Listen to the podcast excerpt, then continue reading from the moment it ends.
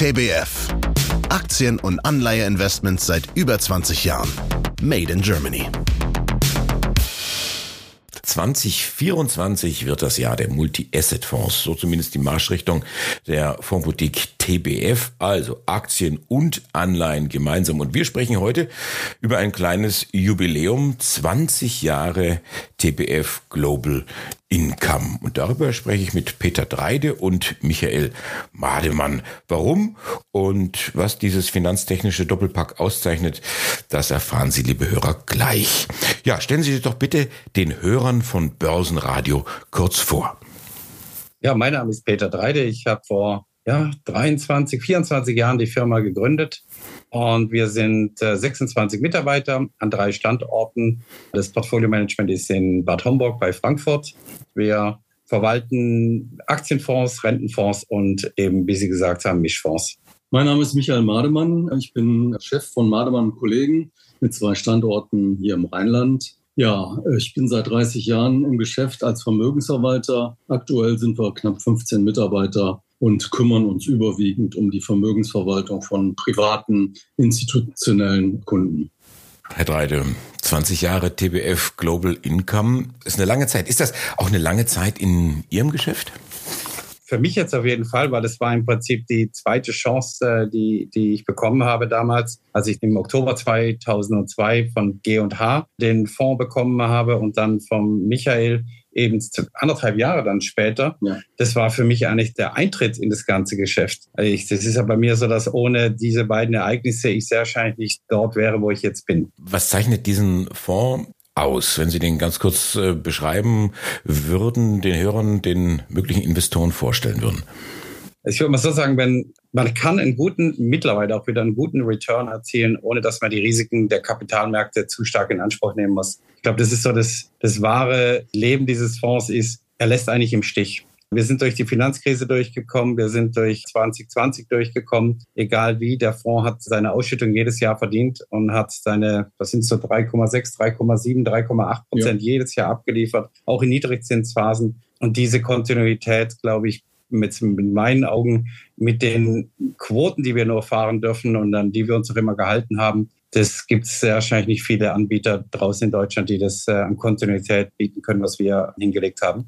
Sie gucken doch da sicherlich ganz genau drauf, wie schlägt sich dieser Fonds denn im direkten Vergleich? Ja gut, es gibt ja einmal die Morningstar-Analysen, hatten wir viele, viele Jahre fünf Sterne auf allen Laufzeiten und wir sind immer noch auf zehn Jahre auf diesem Segment. Wir hatten einmal einen Aussetzer 2021, das haben wir korrigiert. Da sind einige Fehler gemacht worden, aber ansonsten haben wir eigentlich jedes Jahr abgeliefert und auch jetzt 22 und 23 waren wir besser als der Markt. Aber ich sage immer, so ein Fondsmanagen ist wie ein Marathonlauf. Es ist oder ein Langstreckenlauf. Das ist keine Kurzfristsache. Ein Sprint brauchen wir nicht, sondern wir müssen über lange Zeit Ergebnisse abliefern. Und das, das haben wir auf jeden Fall gemacht, ja.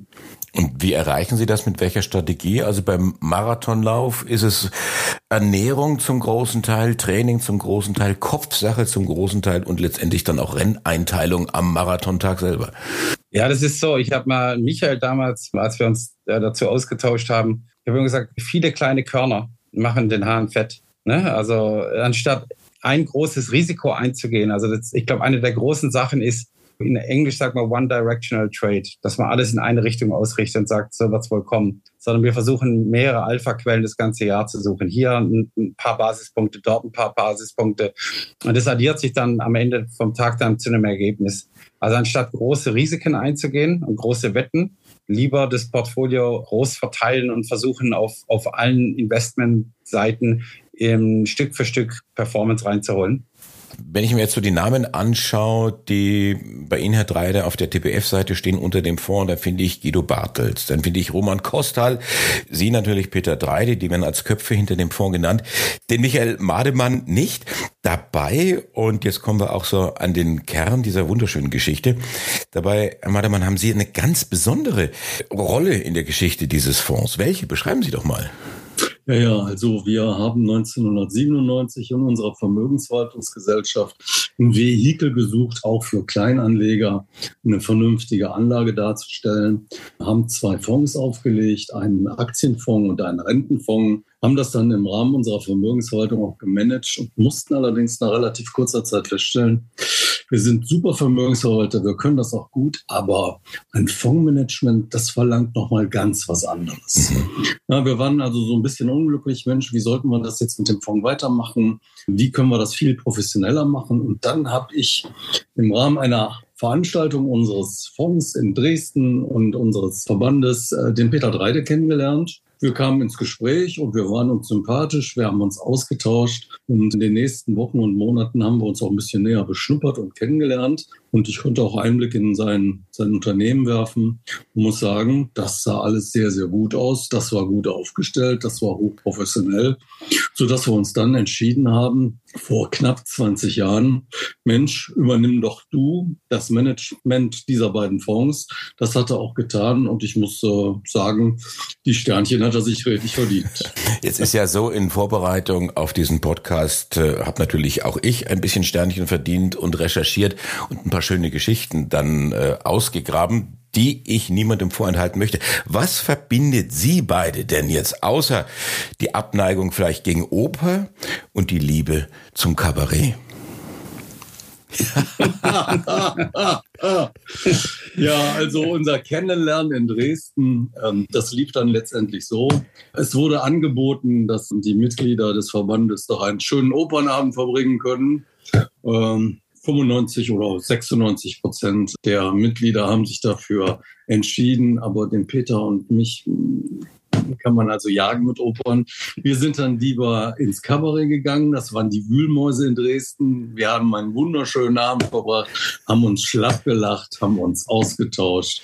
Und letztendlich ist das dann zu so einer schönen, freundschaftlichen und langen Verbindung gekommen. Also Sie kannten sich vorher noch nicht. Sie haben sich dann da beim Kabarett oder beim anschließenden, keine Ahnung, äh, Mineralwasser kennengelernt. Ja, ja, genau. Wobei das Mineralwasser, das war es wohl nicht. und das war dann ein langer Abend und da haben Sie sich über alles unterhalten, aber nicht über Finanzen. Wir haben uns über vieles unterhalten, auch so ein bisschen über Finanzen. Klar, wenn man in so einem Metier unterwegs ist und man kommt beide aus diesem Bereich, dann spricht man auch ein bisschen drüber. Aber letztendlich ist dann auch der Funke übergekommen und deshalb haben wir uns dann auch verabredet und den Kontakt dann gehalten und deshalb kam es dann letztendlich dann auch zu dieser sehr, sehr langen geschäftlichen Verbindung. Peter Dreide, Sie waren jetzt relativ ruhig gewesen, aber bei dem Thema Kabarett, da haben auch Sie gelacht. Dann.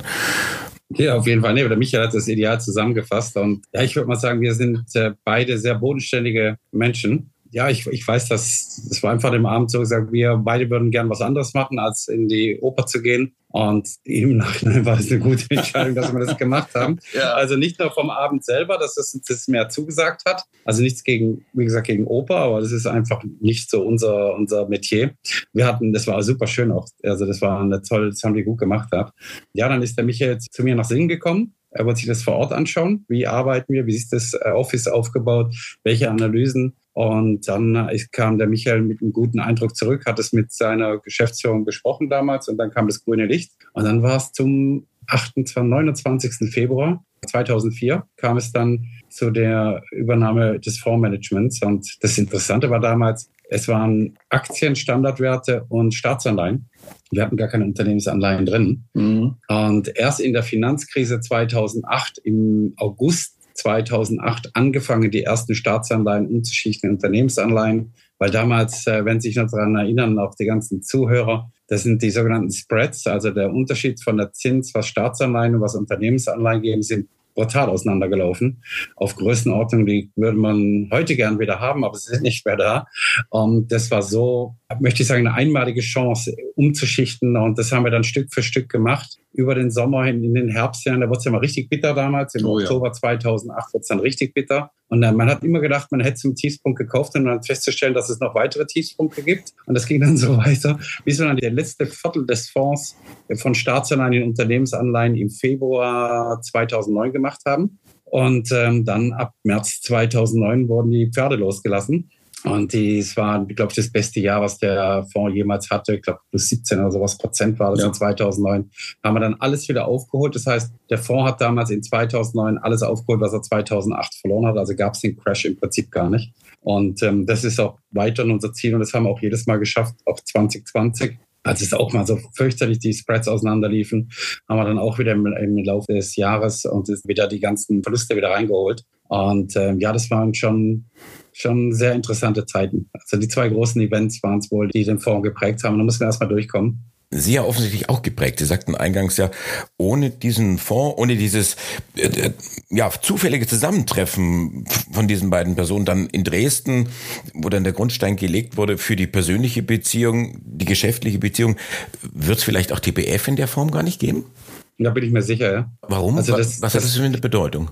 Es ist einfach von der Wahrnehmung her, wenn Sie auf einmal als Haus drei Fonds managen, wir haben einige Auszeichnungen bekommen in den Jahren darauf, nicht recht viele. Und das bringt natürlich dann, kommen die ersten Dachfonds und sagen, aha, was macht denn der Dreide da, was läuft denn hier, ne? was ist bei TBF? Und so haben wir natürlich durch, es ist wie so eine Entree, wie so eine Eintrittskarte in das Geschäft. Sie müssen sich ja vorstellen, ich habe angefangen, nachdem der 2000, 2003er Crash war da war es nicht ganz einfach, eine Firma aufzubauen und Anleger davon überzeugen, hey, ich, ich, ich, kann da vielleicht was.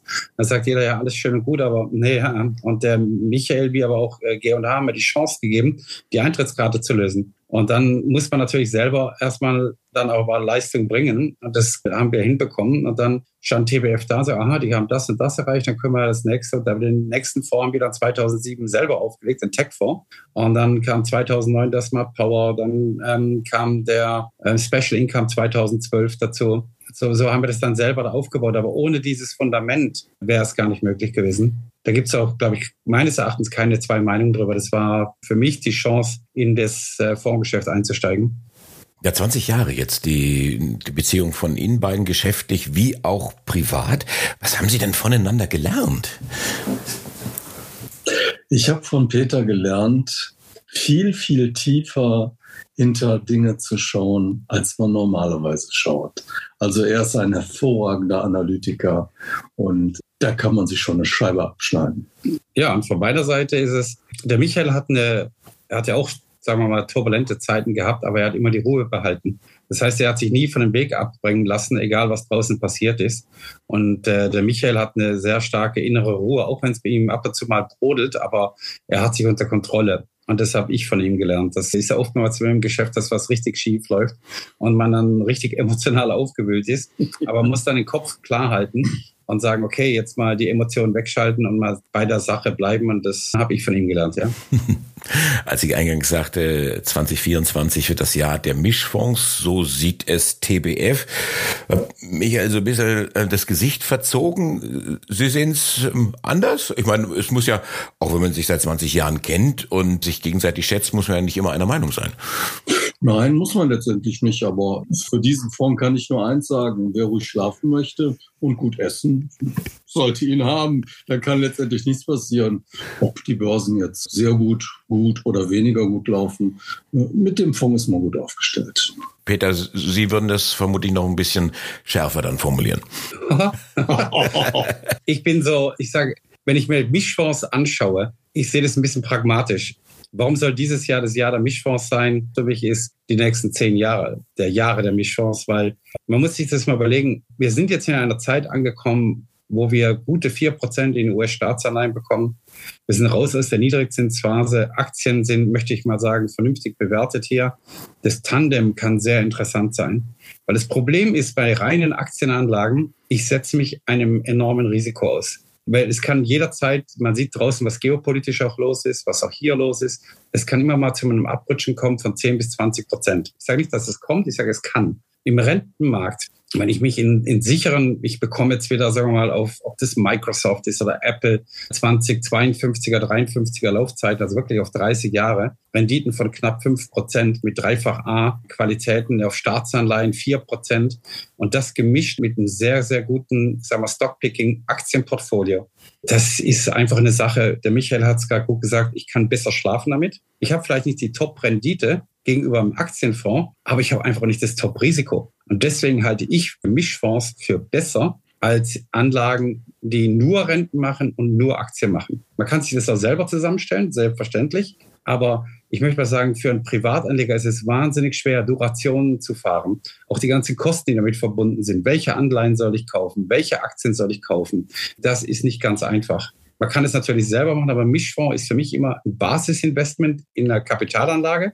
Und darüber hinaus kann man dann entweder sagen, man kauft sich den und den anderen Fonds oder macht eine Einzelanlage in irgendwas. Das finde ich immer ganz gut. Aber wenn ich ein, ein Fundament haben möchte, dann möchte ich eigentlich einen soliden, konservativ gemanagten Mischfonds haben. Und daraufhin aufbauen kann ich den Rest machen. Das ist meine persönliche Meinung dazu. Deswegen glaube ich, der Rest von diesem Jahrzehnt ist es die, die nächsten fünf, sechs, sieben Jahre, dass Mischfonds eine ganz klare favorisierte Stellung einnehmen sollten.